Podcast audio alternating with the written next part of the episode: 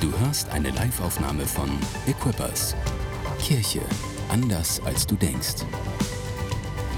Weitere Informationen findest du auf mainz.equippers.de.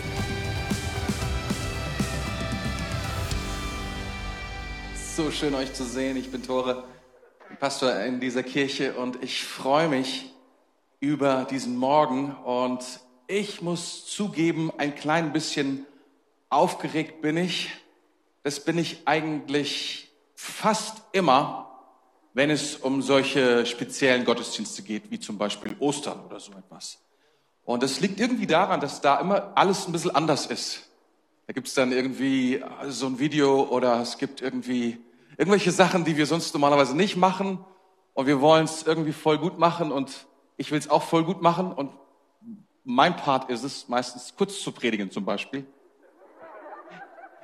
Es gelingt mir so, ich weiß gar nicht genau, ob irgendjemand mal es, es geschafft hat, eine Liste von fünf Predigten zu machen, die ich in Time gehalten habe. Irgendwie, das ist so, meine Frau, die sagt auch immer zu mir, weißt du, bei Ostern oder so, halt eine Andacht.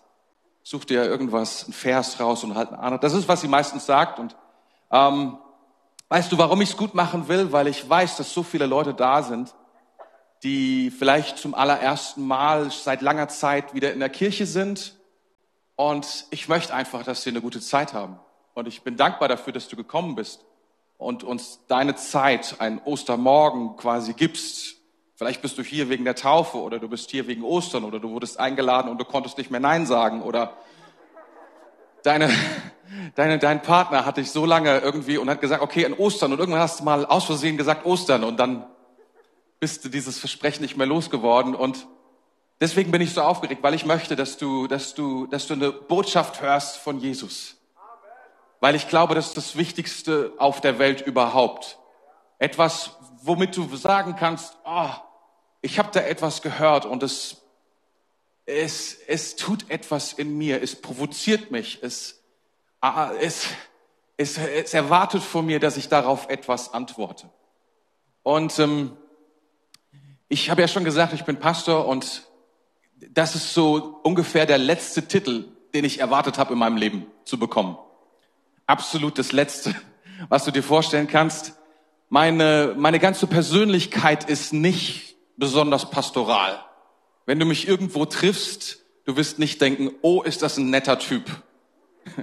Das wirst du nicht sagen, vermutlich. Vielleicht klein bisschen, wenn du geistliche Augen hast und genauer hinguckst. Wer weiß das schon genau. Aber eigentlich ist etwas in mir schon, seitdem ich Jesus kennengelernt habe. Ich kann diese, diesen Zeitpunkt so, so klar sehen immer noch. Ähm, ich war damals 14 Jahre alt und ich, in diesem Moment wusste ich, dass es wahr ist, dass Jesus auferstanden ist von den Toten. Und es hat in mir zwar eine Freude hervorgerufen, aber es hat jetzt keine Nettigkeit in mir als Frucht hervorgebracht. Oder so etwas, dass ich plötzlich geweint habe über die Welt, sondern weißt du, was bei mir passiert ist? Und das ist bis heute so. Ich verrate das nur heute Morgen, ich habe das noch nie erzählt. Es ist gut, dass du heute Morgen gekommen bist. Am besten sagst du deinem Nachbarn, ist so gut, dass du da bist, weil das hört man nicht alle Tage. Was in mir, in mir angestoßen worden ist, ist eine Wut. Ich wurde wütend. Ich wurde darüber so wütend, dass diese Botschaft, dass Jesus Christus auferstanden ist vor den Toten, dass das niemand weiß. Dass diese einfache Tatsache so behandelt wird, als ob das eine Legende sei oder eine, wie soll ich sagen, eine Umrahmung von etwas, damit es Bedeutung hat. So in mir hat etwas angefangen, eine, ein, ein, ein, eine, eine Aggression, so will ich mal sagen, eine Aggression darüber, was die Kirche Jesu Christi daraus gemacht hat. Aus dem, dass Jesus auferstanden ist. Ich habe mich dann, ich war ja in der evangelischen Kirche und ich habe gedacht, das hat mich damals, das war aber damals, ich weiß nicht, ob es heute anders ist, hat mich entsetzt und ich habe gesagt, das kann nicht sein, dass wir das daraus gemacht haben.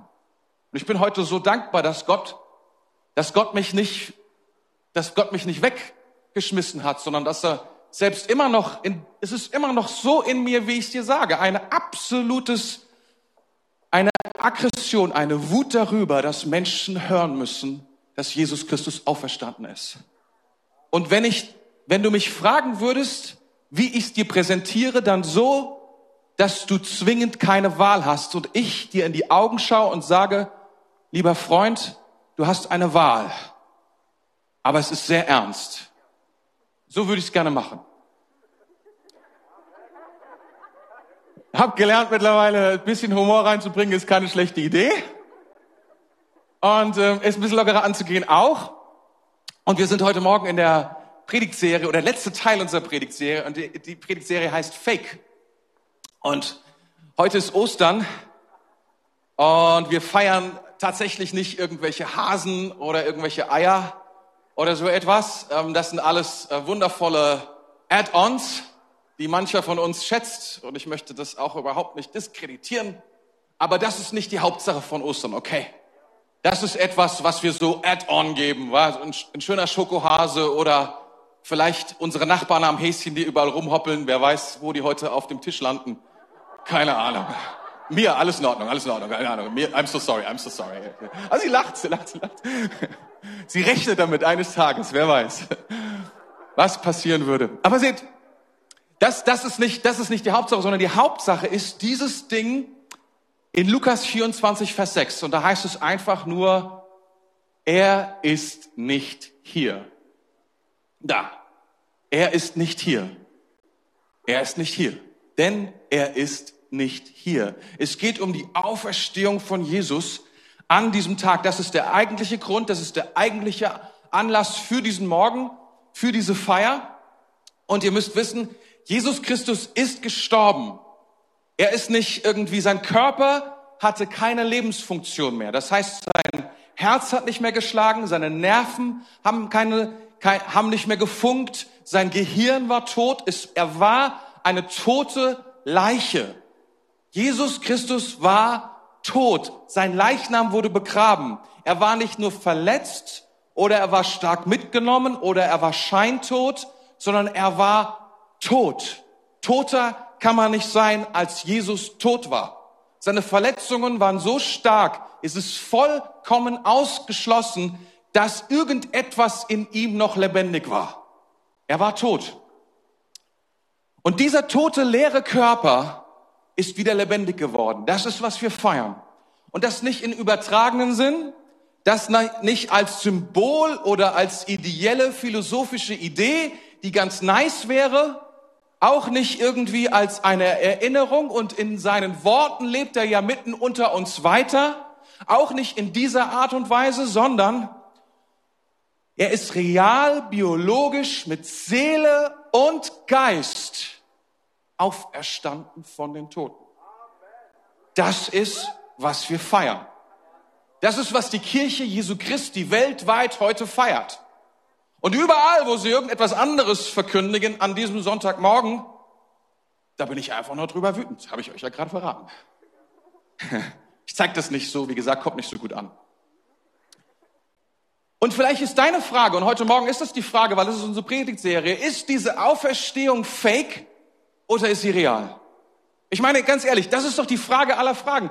Ist sie echt kann ich mir dieser Tatsache, kann ich mir dieser Sache, dass Jesus Christus von den Toten zurückgekehrt ist, in das Leben, und zwar nicht in irgendeiner Geistform oder in irgendeiner abstrakten Art und Weise, wie ich es gerade gesagt habe, sondern ist er wirklich auferstanden von den Toten? Das ist die Frage. Nehmen wir mal kurz alles weg, was du gerade erlebt hast. Die, die ganze Atmosphäre, dieser Raum und all das. Vielleicht bist du jemand wie ich, hin und wieder der so kritisch auf Dinge guckt, so. Vielleicht bist du jemand hier und du guckst gerade da drauf und sagst, hey, das ist alles Emotion und das ist alles so, ne, da, die Leute, was ist mit denen los? Die genießen hier so eine emotionale Zeit mit großartigen Songs und so weiter und so fort und Lichtern und all diese Dinge. Und weil sie es zusammentun, deswegen. Und da ist etwas, unser aufgeklärtes, unser gebildetes, grundwissenschaftlich geschultes Denken, was wir ja alle haben, spätestens nach der Grundschule. Da geht's ja schon los. Sträubt sich gegen diese Realität. Sträubt sich gegen die Realität, dass Jesus Christus von den Toten auferstanden ist. Warum? Weil bis zu dem Zeitpunkt noch niemand in der Weltgeschichte auferstanden ist, zurückgekehrt ist ins Leben. Und vielleicht sagen wir, okay, das mag ja so sein. Aber was noch viel krasser ist, dass seitdem Jesus Christus auferstanden ist, niemand mehr wieder auferstanden ist und zurückgekommen ist ins Leben. Das ist etwas, wo wir sagen, siehst du, ist nicht bewiesen. Und Wissenschaft sagt, dass man alles, was Reales, in einem Experiment irgendwie wieder nachweisen kann. Jetzt ist es schwierig, Auferstehung wissenschaftlich nachzuweisen. Und wir wissen eine Sache, außer in Filmen ist es bisher nicht gelungen. Es gibt tatsächlich Menschen, die sind scheintot. Die werden sogar begraben. Da gibt es solche Horrorgeschichten, dass die bei der Beerdigung aufwachen und im Grab so anfangen zu klopfen und sagen, hallo, hallo, bitte nicht begraben. Und die waren gar nicht tot, sondern die die haben noch gelebt und irgendwie hat man die Herzfunktion nicht mehr gehört und das Gehirn hat man auch nicht gemessen und heute geht man ziemlich sicher, dass Leute nicht tot sind, weil man sich sagt so, okay, also das müssen wir wirklich ganz genau anschauen. Aber sieht mal, die Auferstehung von Jesus sagt etwas ganz anderes. Sie sagt, Jesus Christus ist auferstanden von den Toten und er lebt heute. Er lebt heute. Und seien wir ganz ehrlich, es wäre doch ziemlich nice, oder? Wenn das stimmt. Es wäre doch ziemlich nice, wenn das stimmt. Weißt du, was die Bibel sagt? Ich möchte euch gerne vorlesen. Weißt du, was die Bibel sagt in 1. Korinther 15, 16 bis 19 darüber, was wäre, wenn die Auferstehung von Jesus nicht real wäre? Sie ist da sehr, sehr, wie soll ich sagen, sie ist wenig weich. Sie, sie ist wenig grau oder sie ist wenig sentimental. Es heißt dort, wenn aber Christus nicht auferstanden ist, dann ist euer Glaube nutzlos und ihr seid nach wie vor in euren Sünden gefangen. In diesem Fall wären alle Menschen, die im Glauben an Christus gestorben sind, verloren. Wenn der Glaube an Christus nur für dieses Leben Hoffnung gibt, sind wir die elendsten Menschen auf dieser Welt. Das ist, was er sagt. Das ist, was Paulus schreibt. Er sagt, schau mal, wenn Jesus nicht auferstanden ist, dann macht dir darüber keine Gedanken. Die Bibel sagt nicht, wenn die Auferstehung nicht real ist, also wenn sie fake ist, ach weißt du, dann gibt es immer noch ganz, ganz großartige Botschaften in der Bibel, die alle super toll sind. Und Jesus ist ja immerhin auch ein super toller Mensch gewesen, der so coole Sachen gesagt hat, wie zum Beispiel, liebe deinen Nächsten wie dich selbst. Ist doch der Hammer, oder? Ist doch großartig, auch dieses ganze Prinzip mit Vergeben und so. Sehen und Ernten, die ganzen Prinzipien in der Bibel, die sind doch der absolute Hammer. Könnte man doch mal würdigen. Alles, was drin steht über Familie, über Geld, all diese Dinge sind ja, haben ja einen Wert. Sind ja keine Dinge, die irgendwie klein sind oder die gering sind. Ich meine, das Buch kann man immer noch lesen als etwas, wie soll ich sagen, als ein Medizinkasten, in dem man sich auswählen kann, was gut für einen ist und was nicht. Und wir leben ja schließlich in der Postmoderne, wo man genau das tut und sagt, hey, ich nehme mir so ein bisschen daraus, ein bisschen daraus, warum nicht? Und wir alle hätten ganz gerne eine tolle Familie, wir alle hätten ganz gerne ein tolles Leben. Und wenn es gute Sachen gibt in der Bibel, dann sollten wir das daraus lesen. Wisst ihr, was die Bibel sagt? Die Bibel sagt, wenn Jesus Christus nicht auferstanden ist von den Toten, dann sind wir die elendsten Menschen dieser Welt. Dann ist alles, was wir glauben, nutzlos. Ha! Das ist tough. Das ist kompromisslos. Dein Glaube wäre vollkommen nutzlos. Dein Glaube hätte keine Kraft. Dein Glaube hätte keine, keine anderer Mensch hätte Kraft. Sieh mal, es gibt so viele Menschen, ich habe gerade erst davon gehört, von jemandem, dessen Ehefrau gestorben ist an Krebs. Man konnte nichts dagegen tun. Sie haben gebetet, sie haben gefastet, sie haben alles Mögliche getan. Sie sind zu den besten Ärzten gegangen. Am Ende stand nur noch eine Frage in dem Herzen des Ehemanns. Und die war, Jesus, bist du wirklich auferstanden von den Toten? Bist du wirklich auferstanden von den Toten? Denn wenn nicht, gibt es keine Hoffnung. Denn wenn nicht, hat sie keine Hoffnung, habe ich keine Hoffnung für mein ganzes Leben und darüber hinaus.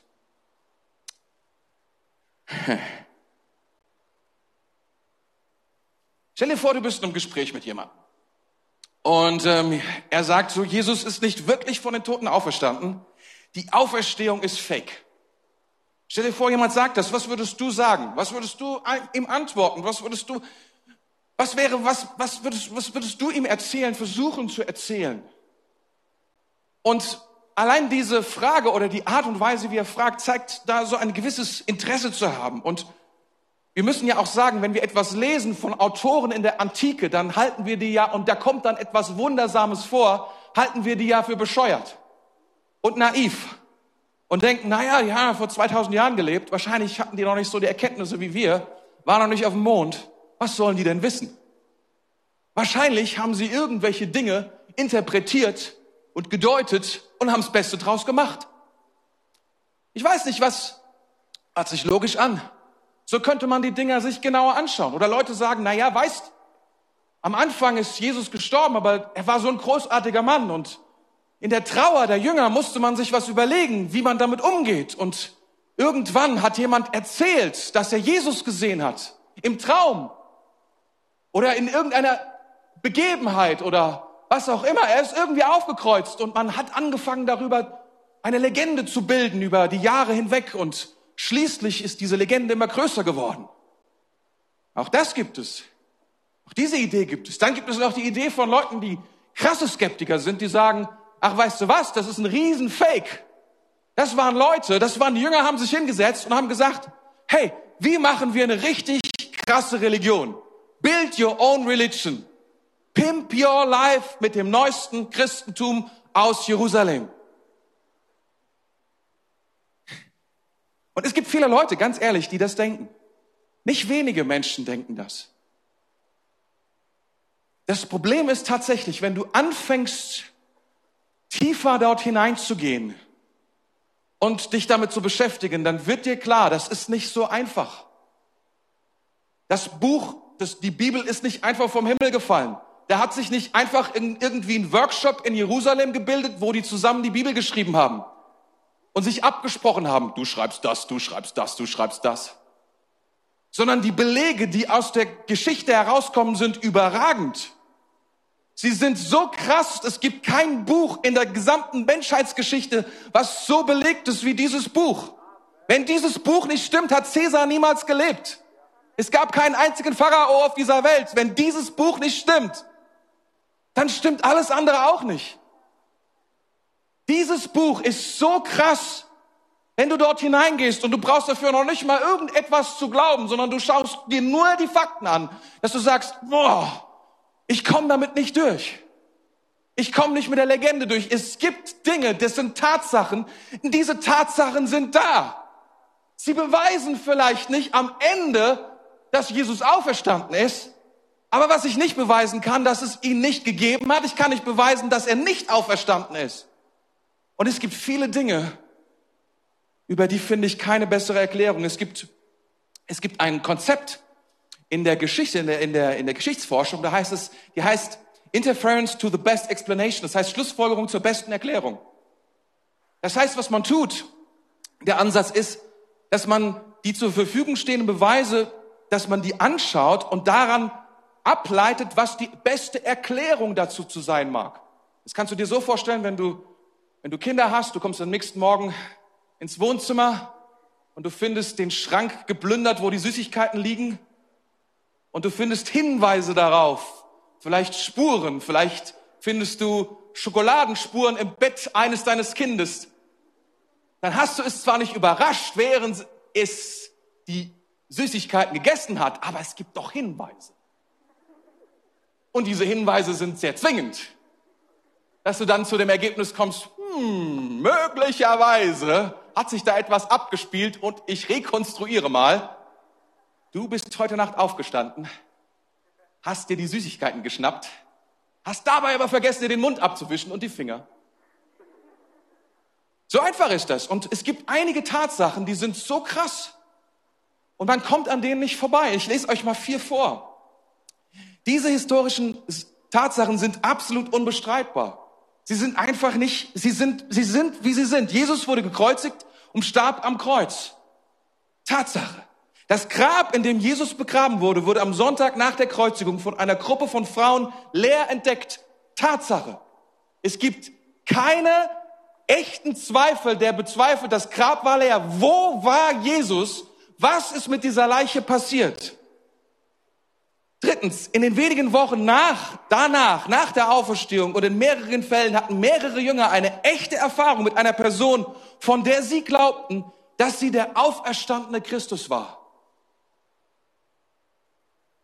Viertens, als Ergebnis der Predigt dieser Jünger, die die Auferstehung im Mittelpunkt hatte, wurde die christliche Kirche gegründet und sie wuchs explosiv. Das sind sozusagen Dinge, die sind unbestreitbar. Und wenn Leute sagen, ja, das haben die irgendwie halt geglaubt. Zehn von zwölf Apostel wurden umgebracht für das, was sie glaubten, dass Jesus auferstanden ist von den Toten. Polizisten würden sagen, also Ermittler würden sagen, es gibt drei Gründe, warum man ein Verbrechen tut oder eine Zeugenaussage fälscht. Nummer eins Sex, Nummer zwei Macht, Nummer drei Gier also Besitztum. Was habe ich davon, zu sagen, Jesus Christus lebt, es sei denn, er lebt. Er lebt. Sie müssten in die Turbinen gehen an. Die sollen angehen. Ist zu heiß hier. Finde ich auch. Ist zu kalt hier. Ist zu heiß hier liegt an dem Wasser, 36 Grad, I tell you. Die hier in der vordersten Reihe, die fühlen sich wie im Amazonas.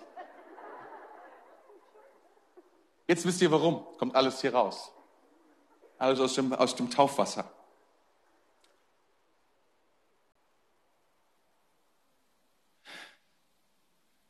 Das Evangelium von Jesus Christus, die Auferstehung von ihm. Entweder ist sie wahr sie ist historisch wahr. Es ist exakt so passiert. Jesus ist gestorben am Kreuz und ist auferstanden von den Toten. Dann haben wir die mächtigste, gewaltigste Botschaft, die es überhaupt gibt und die größte Hoffnung, die man sich vorstellen kann.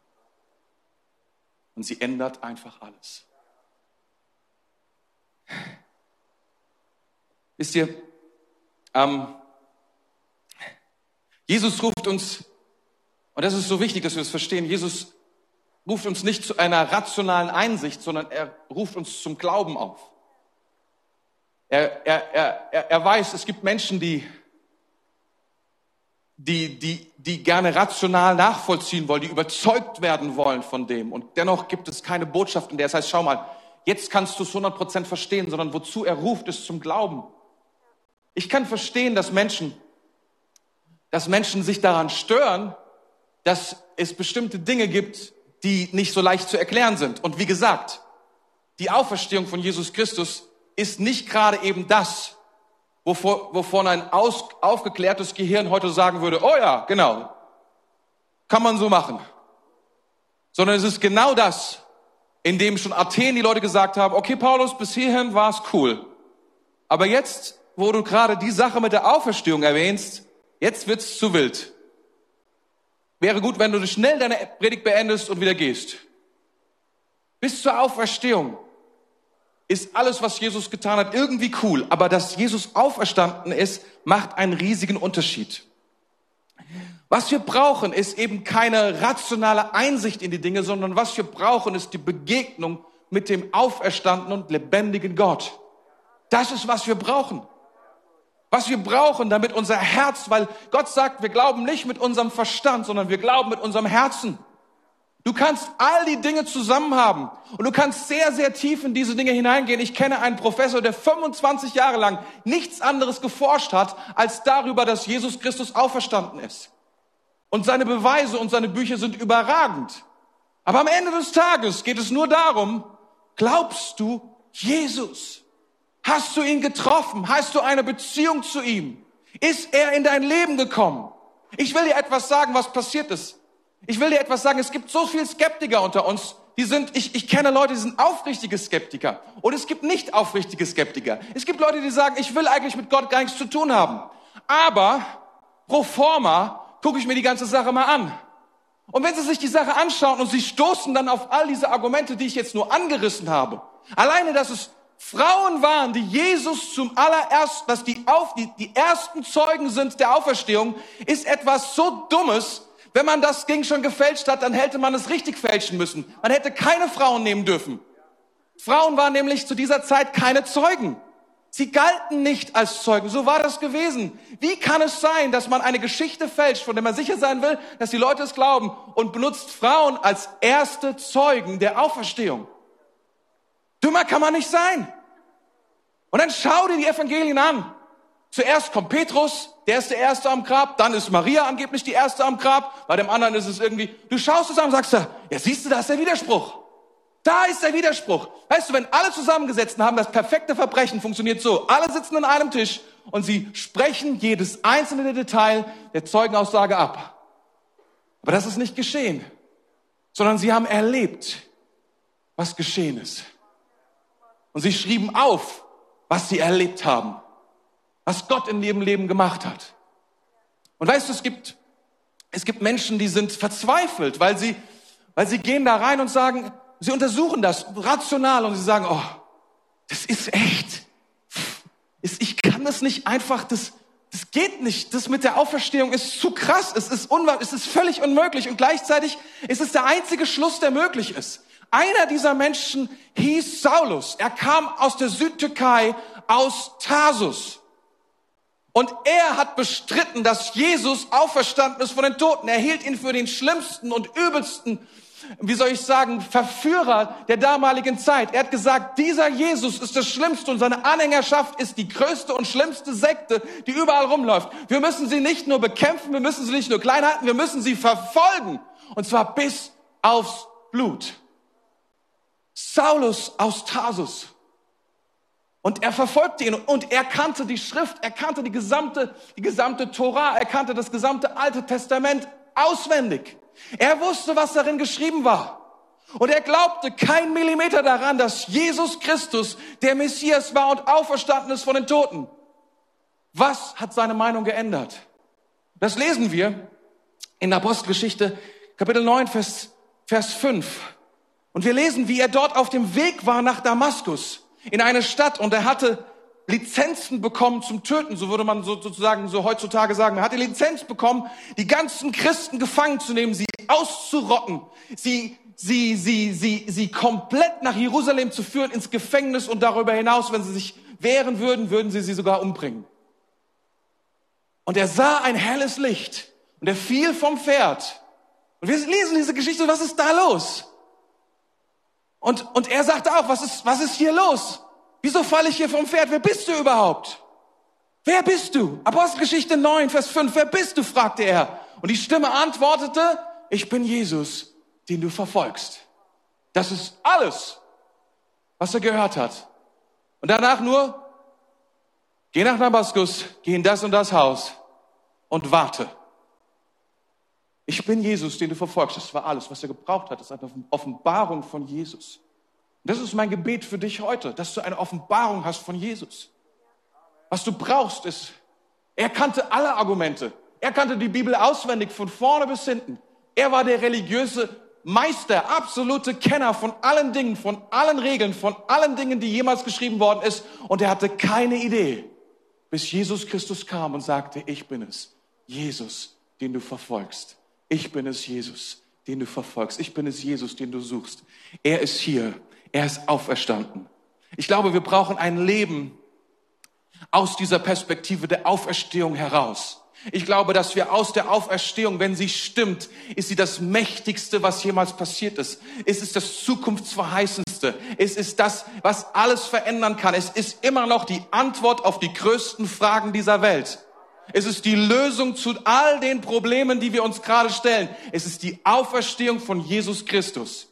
Was auch immer für ein, für ein Gespräch führen, über welches politische Thema oder über welches persönliche Problem, was auch immer in unserem Leben wirklich schief laufen mag und wo wir gegen die Wand laufen und wo wir wirklich schlimmste Dinge erleben. Die Antwort ist, Jesus Christus ist auferstanden von den Toten.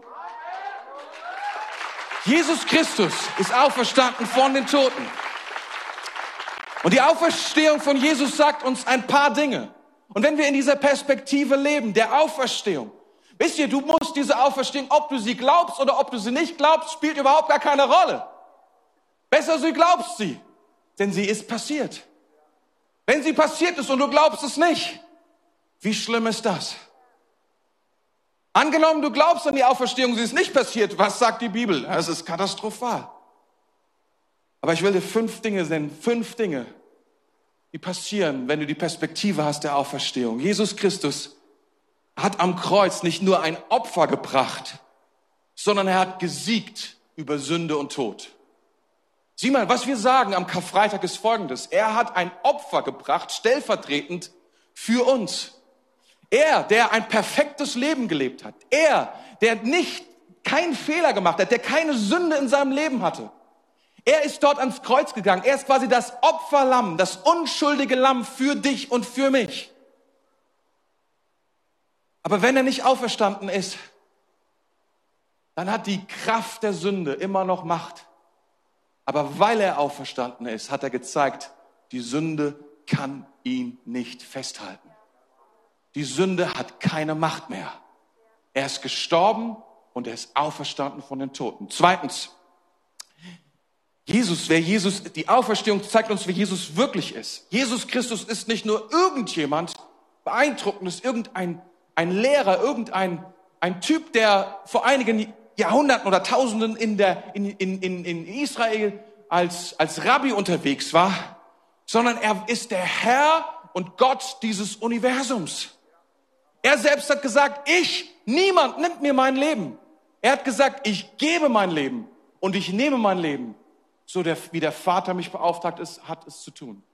Er hatte die Macht, es zu lassen und es zu nehmen. Er ist nicht der Opfer, das Opfer gewesen der damaligen Umstände, sondern er hat sein Leben gebracht als Opfer und er hat sein Leben wieder genommen und er ist auferstanden von den Toten. Er ist der Herr des Universums. Was würdest du sagen? Die Person, die diese Kraft und diese Macht hat, wer er ist, er hat diese Kraft und er hat diese Macht. Drittens, die Auferstehung zeigt uns, wie unsere Zukunft aussehen wird.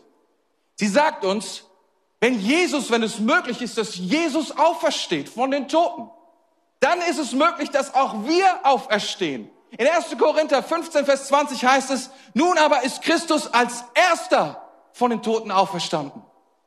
Jesus ist als erster von den Toten auferstanden. Wir alle werden sterben, das ist sicher. Aber die Bibel sagt uns, der Tag wird kommen, weil Jesus auferstanden ist. Wie er auferstanden ist, werden auch wir auferstehen. Jeder Einzelne, wann auch immer du gelebt hast in den letzten 2000 Jahren und was immer noch passieren mag und ob deine Leiche irgendwann irgendwo verschwindet auf dem Friedhof, ob du verbrannt wirst oder auf der Müllköppe endest oder und irgendwo mehr. Du wirst auferstehen von den Toten, weil er auferstanden ist. Amen. Viertens. Es gibt nur vier Punkte, preis dem Herrn. Keyboardspieler ist schon da. Ich bin voll in Time. Hast du schon angefangen zu spielen? Ah, da ist, geht schon los. Geht schon los. Wenn Jesus auferstanden ist, wenn die Auferstehung real ist, dann lebt Jesus Christus gerade jetzt. Er lebt. Er ist aufgefahren in den Himmel. Er lebt. Bei all diesen Wundern, die wir vielleicht mal hören von Scheintoten und Leuten, die zurückgekehrt sind, Jesus hat ja selbst Menschen zurückgeholt ins Leben, die tot waren. Aber all diese Menschen sind gestorben. Jesus Christus lebt. 2000 Jahre später, er lebt. Das größte Argument, was es überhaupt gibt, dafür, er lebt. Und er ist real und er sendet seinen Heiligen Geist. Und dieser Heilige Geist ist hier in diesem Augenblick, in diesem Raum, erfüllt diesen Raum. Und wenn ich seine Worte predige, wird wieder lebendig, was er gesagt hat. Und der Heilige Geist fängt an, Jesus groß zu machen. Und hilft unseren Herzen zu verstehen und Jesus zu sehen und Jesus zu hören. So wie Paulus ihn sah. Und wir so noch sagen, ich weiß nicht warum, ich bin eigentlich ein aufgeklärter Mensch, aber ich weiß, Jesus lebt. Wenn ich eine Sache mehr weiß, als ich irgendwas anderes weiß, dann weiß ich, dass Jesus lebt. Er existiert. Er ist real. Er ist hier. Und wenn die Auferstehung stimmt, dann hat er die größte Macht und die größte Kraft des Universums. Und dann ist all das, was er in diesen drei Jahren getan hat, während er hier auf der Erde war, ein Klacks für ihn, es wieder zu tun. Noch immer ist Jesus Christus am Start und seine Kraft, die heilt, die Herzen vergibt. Noch immer ist diese Kraft eine Realität, die Menschen tröstet. Das Reich Gottes breitet sich noch immer aus. Und mehr als jemals zuvor. Noch heute sehen wir, wie Gott Herzen verändert, transformiert. Das ist, was er tut. Das ist, was er heute macht. Jesus Christus lebt. Er lebt. Wenn wir zu ihm beten, können wir seine Hilfe erwarten. Wisst ihr, Paulus, Saulus damals noch, er hat gewartet in irgendeinem Haus, irgendwo, und hat gedacht, was ist hier passiert? Und dann ist der Heilige Geist gekommen und er ist zu einem Mann namens Hananias gekommen und gesagt, pass mal auf. Ich habe mich meinem Diener Saulus gezeigt. Ich habe ihm gezeigt, dass ich lebendig bin. Geh mal zu ihm hin und bete für ihn. Und wisst ihr, was Hananias gesagt hat? Auf gar keinen Fall. Ihr müsst euch vorstellen, Paulus war so etwas wie Richard Dawkins unserer Zeit. Der größte Atheist, den er jemals gelebt hat, der Bücher darüber geschrieben hat, warum Gott nicht existiert. Stell dir vor, er würde ins Fernsehen gehen, er würde dort sitzen, er würde sagen, mir ist Jesus begegnet. So war das für ihn. Wie, du willst mir sagen, Paulus, den Verfolger der Kirche, der Mann, der nicht nur gegen Jesus ist und gegen die Christen, er ist, das kannst du mir nicht erzählen. Er sagen, siehe, er betet. Siehe, er betet, geh. Ich habe eine Berufung für ihn.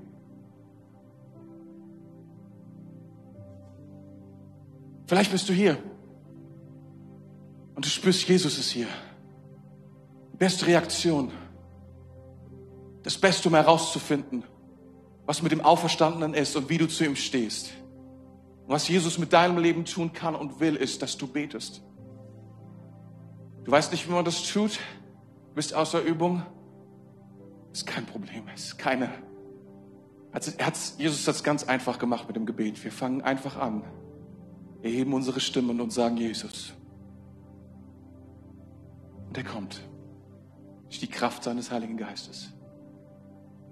Vielleicht bist du hier heute Morgen und dir geht es so wie mir und du bist überrascht. Du findest dich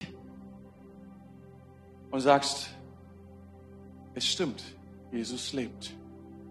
Es stimmt, er ist auferstanden von den Toten. Was ist meine Reaktion? Die einzige Reaktion auf die Auferstehung von Jesus ist, ihm zu vertrauen und zu sagen, wenn du auferstanden bist, wenn du den höchsten Preis bezahlt hast für mich, dann will ich nicht mehr für mich leben, sondern ich werde nur noch für dich leben. Heute sind acht Täuflinge hier, die das sagen, die das bezeugen. Schlaue, gebildete Menschen, sie bezeugen, Jesus Christus lebt. Er hat mich berührt. Er hat mich verändert. Es sind keine Leute, die eine Massenhypnose bekommen haben, sondern sie haben Jesus erlebt. Sie haben erlebt, dass Jesus in ihr Leben spricht, dass Jesus real ist. Und wenn du das willst in deinem Leben, Jesus kommt auch in dein Leben, so wie er in mein Leben gekommen ist. Der Tag, an dem ich Jesus kennenlernte, war der Tag, an dem sich alles verändert hat. Dieselbe Wut, ein anderes Ziel. Nur noch eine Sache zu verkündigen, dass Jesus Christus lebt. Jeder Mensch soll das wissen. Du darfst eine Entscheidung treffen was du damit machst. Ich möchte ein Lied vorlesen am Ende, bevor wir beten, von einem Typ namens Ambrosius von Mailand. Ich finde, dass er es ziemlich cool, ziemlich cool gemacht hat. Er schreibt über die Auferstehung. Der Morgen rötet sich und glüht. Der ganze Himmel töt von Lob. In Jubel jauchzt die Erde auf und klagend stöhnt die Unterwelt. Der starke königliche Held zerbrach des Todes schwere, schweren Bann. Sein Fuß zertrat der Hölle Macht. Aus harter Frohen sind wir befreit. Er, der den Stein verschlossen hielt und den man noch im Grab bewacht, er steigt als Sieger aus dem Grab, fährt auf in strahlendem, strahlendem Triumph. Schon werden alle Klagen stumm in Freude wandelt sich der Schmerz, denn auferstanden ist der Herr. Ein Licht der Engel tut es kund. Dem Herrn sei Preis und Herrlichkeit, der aus dem Grabe auferstand, dem Vater und dem Geist zugleich, durch alle Zeit und Ewigkeit. Amen. Die haben schon drauf gehabt, oder? Sogar im vierten Jahrhundert. Jesus Christus ist auferstanden von den Toten.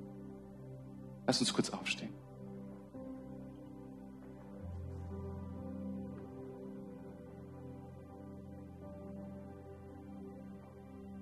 Jesus, danke, dass du jetzt hier bist. Danke, dass wir das feiern dürfen.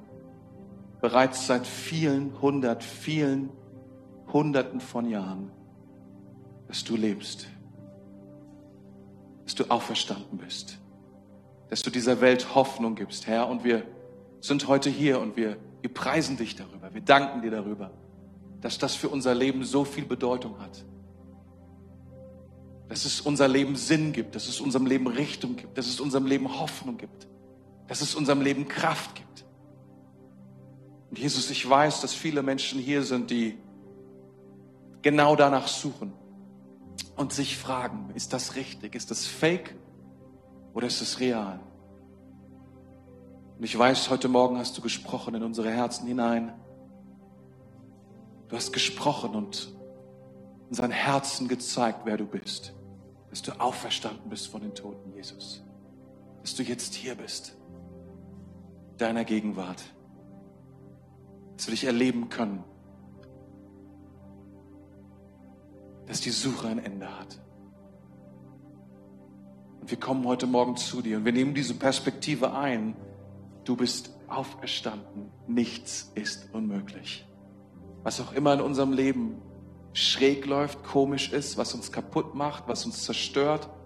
Herr, wir sagen, nichts ist unmöglich, denn du bist auferstanden und du lebst. Und heute Morgen, Herr, wir vertrauen dir unser Leben an. Wir sagen, Jesus, wir, wir wollen dir nachfolgen, denn du lebst. Du bist wahrhaftig der Herr dieser Welt. Du bist wahrhaftig der Herr dieses Universums. Du hast den Tod besiegt und die Sünde hat keine Kraft mehr, keine Macht mehr und die Zukunft gehört dir. Wir leben, weil du lebst. Wir danken dir. Danke fürs Zuhören. Weitere Informationen findest du auf mainz.equippers.de.